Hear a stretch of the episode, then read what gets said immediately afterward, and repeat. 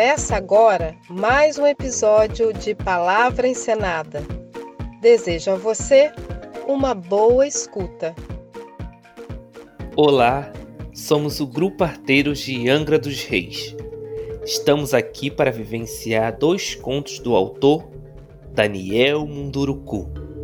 Os contos fazem parte da obra Das Coisas que Aprendi, com as vozes de Beth Leite, Letícia Mendes, Paloma Morim e Ramon Souza. Prepare o fone de ouvido e embarque nessa com a gente. Desentortando o pensamento. Criança gosta de brincar. É verdade. O mundo dela gira em torno da alegria, da satisfação atemporal, do prazer passageiro, da risada solta sincera. Ela se diverte repetindo cada brincadeira, cada jogo dezenas de vezes e ai de quem resolver parar a atividade.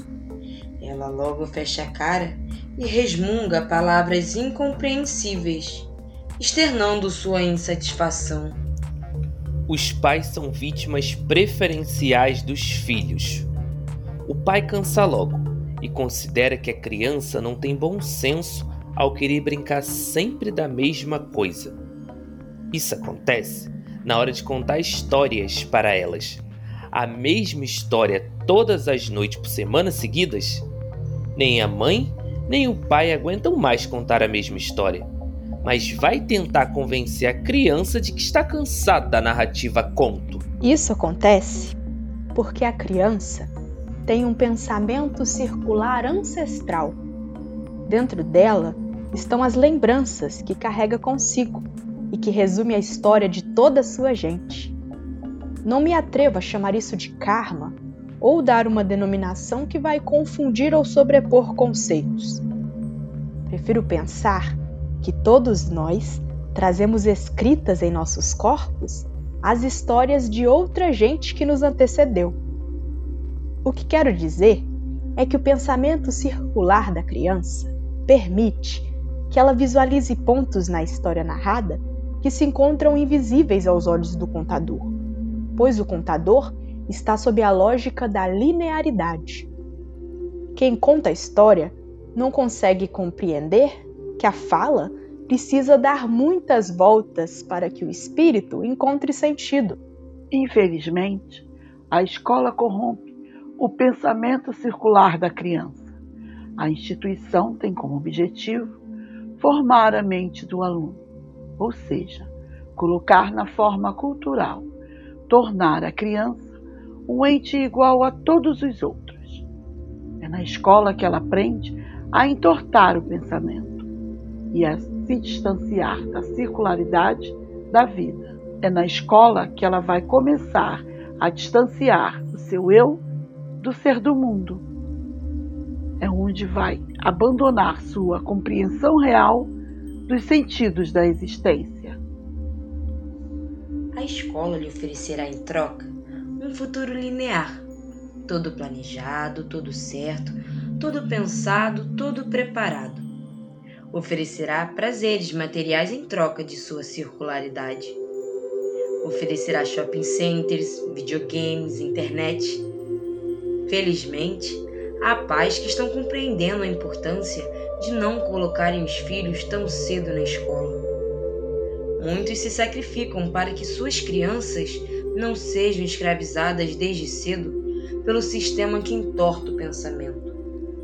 Felizmente, há instituições sérias que não oferecem mais futuras crianças, mas as incentivam a viver esse momento único, que não se repetirá jamais.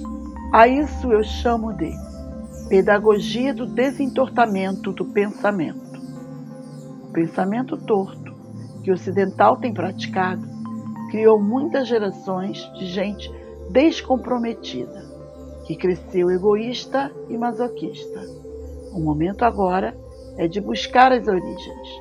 Para isso, é preciso desentortar o pensamento. Ainda há tempo.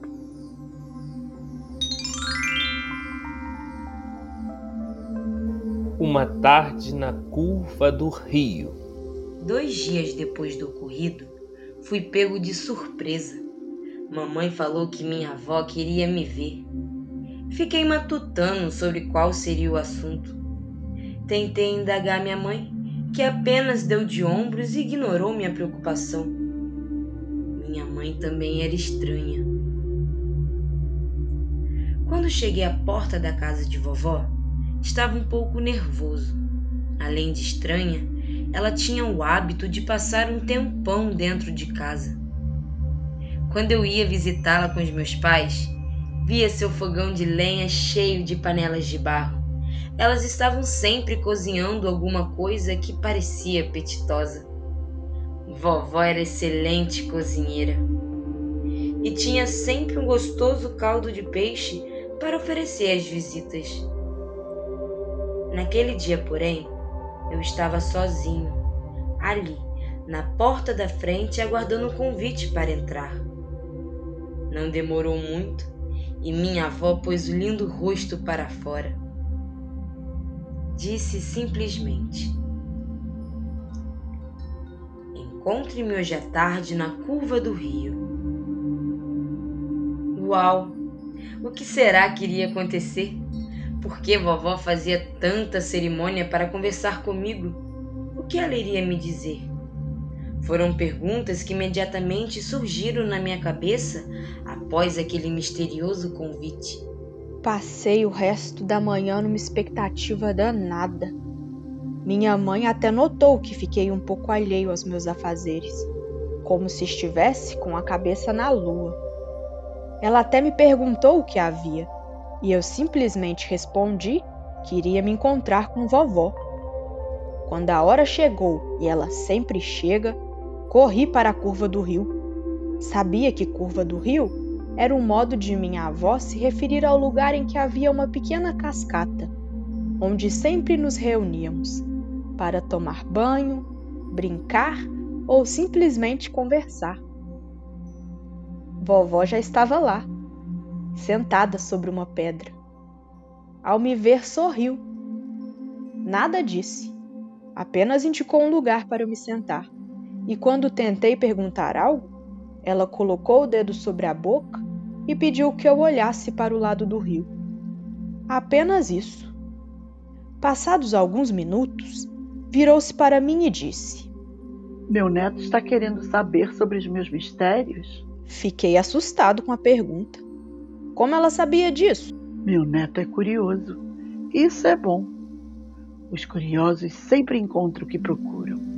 E hoje vou dar um pouco para você. Não será muito, mas o bastante para que meu neto consiga caminhar sozinho. Era difícil para um menino quase homem entender o que estava se passando naquele momento. Deixei minha avó falar. Nosso povo sabe de onde veio sabe para onde vai. Tudo isso está escrito na tradição de nossa gente, desde o começo dos tempos. Não precisamos saber ler as letras escritas da cidade. Tudo está escrito na natureza. É preciso apenas saber ouvir. Minha avó tem palavras boas, disse eu, tentando me fazer de entendido. Estou dizendo que é preciso saber ouvir.